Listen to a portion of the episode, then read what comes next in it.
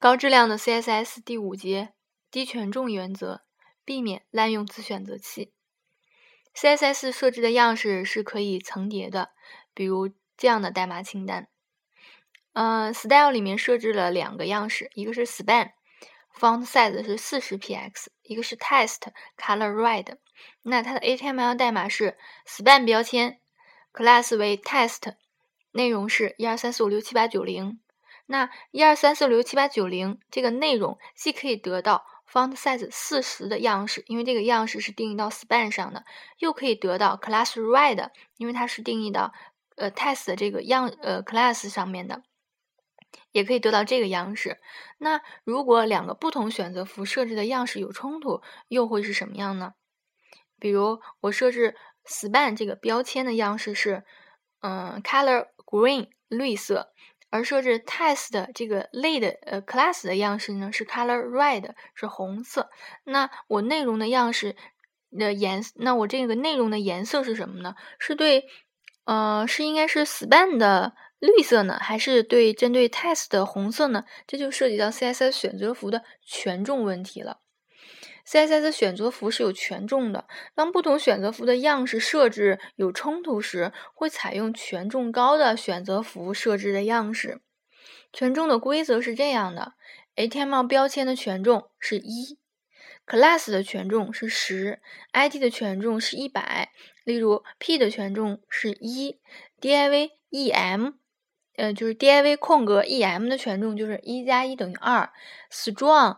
点儿 demo 的权重就是十加一等于十一，而呃呃井号 test 空格点儿 red 的权重就是一百加十等于一百，呃幺幺零。那上述呃刚才的代码中，选择符 span 的权重是一，test 的权重呃权重是十，所以它内容的颜色应该是绿色。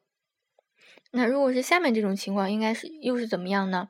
嗯，HTML 是嗯还是 span？span 上挂了两个 class，一个是 test，一个是 test 二，内容还是一二三四五六七八九零。那呃样式是这样的：span 是 font size 是四十，test 是红色，test 二是绿色。那这种呃，span 标签同时挂了 test 和 test 二两个 class，它们的权重都是十。那么内容的颜色应该是哪个呢？如果，嗯，重点重点说，如果 CSS 选择符权重相同，那么样式会遵循就近原则。哪个选择符最后定义就采用哪个选择符的样式，因为 text 二是晚于 text 的定义，所以这个颜色应该采用 text 二的颜色。那如果呃改变了 text 和 text 二定义的位置，就是我把 text 二写到前面，而 text 写到后面，那么嗯它的颜色就变成嗯红色，就变成 text 的了。需要强调的是，它就近原则指的是选择符定义的先后顺序，选择符定义的先后顺序，而不是挂 CSS 名的先后顺序。当我在 span 的 class 上挂 test 空格 test 二和和 test 二空格 test，它们的先后位置调换是没有区别的。CSS 选择符权重是一个容易被忽视的问题，但事实上，如果不太注意选择符权重，就会碰到意想不到的小麻烦。比如这段代码，嗯，HTML 代码是 p 标签设了一个 ID 是 test，内容，嗯，是 CSS 选择符权重很重要，嗯，嗯，呃，style 中是这样设的，井号 test。Font size 是十四 px。嗯，现在呢，我们将内容中有“很重要”这个三个字设置为红色，我们应该怎么做呢？方案一，利用子选择器，我们可以在“很重要”这三个字的前后加一个 span 标签来把它包装起来。那我在定义样式的时候就定义井号 test 空格 span，嗯，color red。这是一种方案，是利用子选择器的方案。第二种方案是新建 class，嗯，很重要，还是很重要三个字包含了一个 span，span 里面挂了一个 class 为 font，那把它 font 定义为 color red。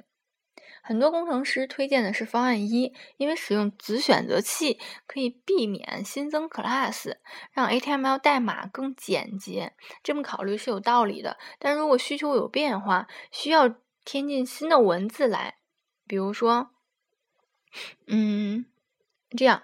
P 标签里面的内容变成了 CSS 选择符权重很重要，很重要三个字用 span 标签标起来，后面是逗号，我们要小心处理。要求小心处理这几个字设置为绿色，我们可以这么做：将小心处理还是用 span 包起来，然后加一个 class font，而把这个 class font 定义为 color green。本以为小心处理会被选择符 font 设置为呃绿色，但是它却是被选择符权重更高的井号 test span 设置为红色了。因为这个选择符它有一个 ID，所以子选择符在无意中影响到了我们新添加的代码。如果想要达到我们的预期，我们需要这样设，就是井号 test，嗯。呃，点 font 来设置 color green，这样的话才把它选择符提高上去。而如果使用方案二呢，我们会怎么样呢？嗯，方案二是嗯挂 class 的，嗯，就是很重要很重要是用呃 span 包装起来挂了一个 class 叫 font，呃，小心处理也要用 span 标签标签包装起来挂了一个 class 叫 font 二，那。嗯，样式定义中是 font 是红色，font 二是绿色。因为没有子选择符，所以我们给新添的代码挂上新的 class，就可以顺利完成样式设置了。使用子选择器会增加 CSS 选择符的权重，CSS 选择符的权重越高，样式就越不容易被覆盖，越容易对其他选择符产生影响。所以，除非确定 HTML 结构非常稳定，一定不会再修改了，否则尽量不要使用子选择符。为了保证样式容易被覆盖，提高可维护性，CSS 选择符需要保证权重尽可能的低。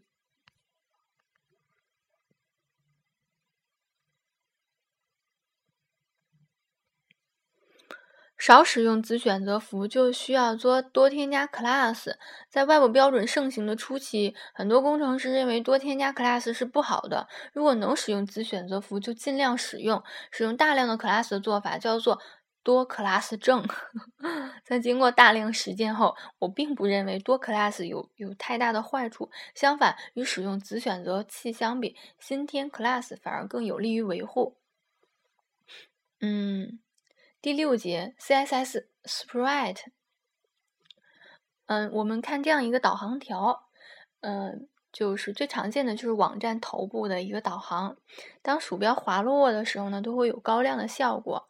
比如说联系我们、产品答疑、广告服务这样的导航。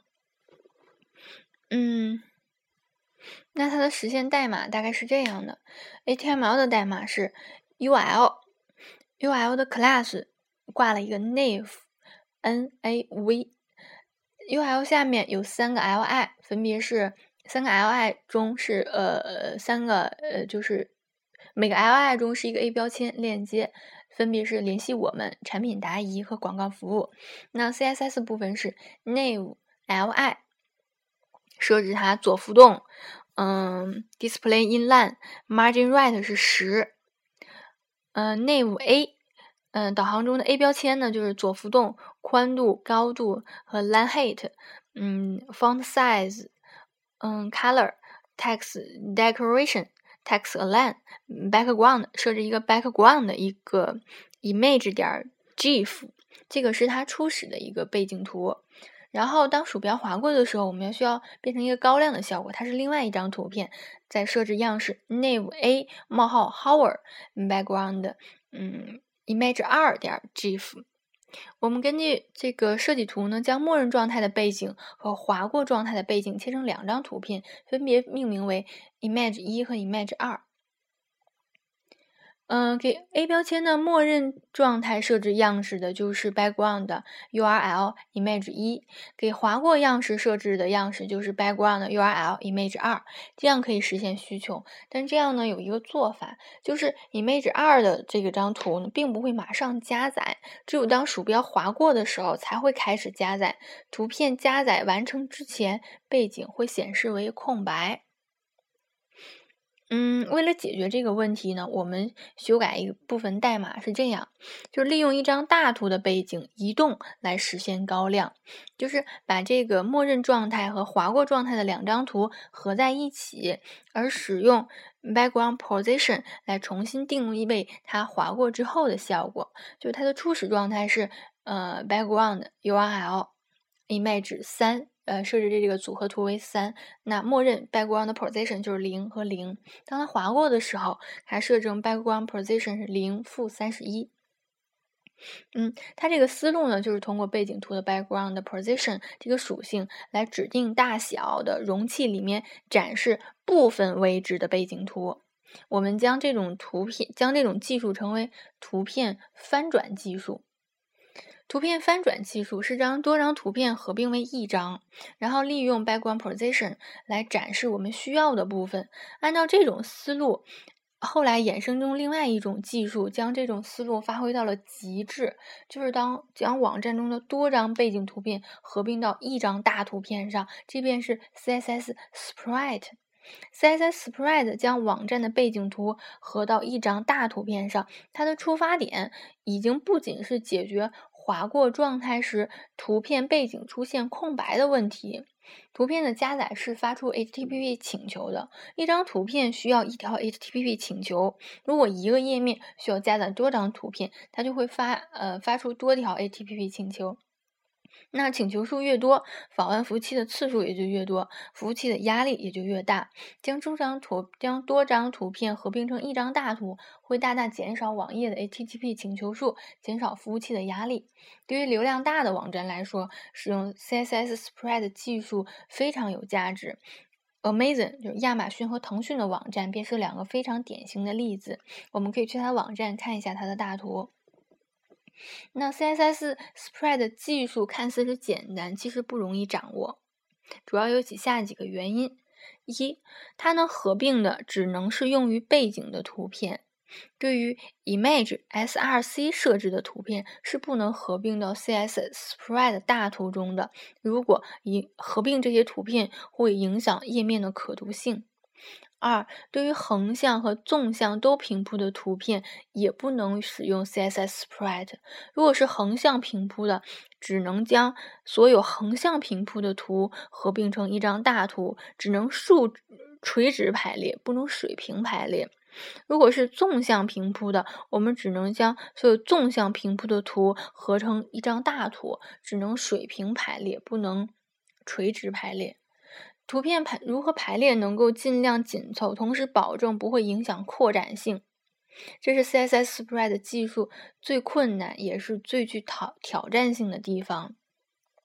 CSS Spread 技术虽然越来越受人追捧，但它也存在一定的问题。将多张图片合并为一张图片，通过 Background Position 来定位，这对于图片的位置精确程度要求非常高。一方面，在制作图片网页时，我们需要精确测量坐标。还需要考虑如何让图案尽可能密集的排列，这影响了开发速度。另外一方面，大图中每个小图的坐标都不可轻易改动，如果每改动一个小图，就可能影响到它周边的其他图片，这大大降低了可维护性。CSS Spread 的最大好处是减少 HTTP 请求数，减轻服务器的压力，但它却需要付出降低开发效率和增大维护难度的代价。对于流量并不大的网站来说，CSS Spread 带来的好处并不明显，而它付出的代价却很大，其实并不划算。所以，是否使用 CSS Spread 主要取决于网站流量。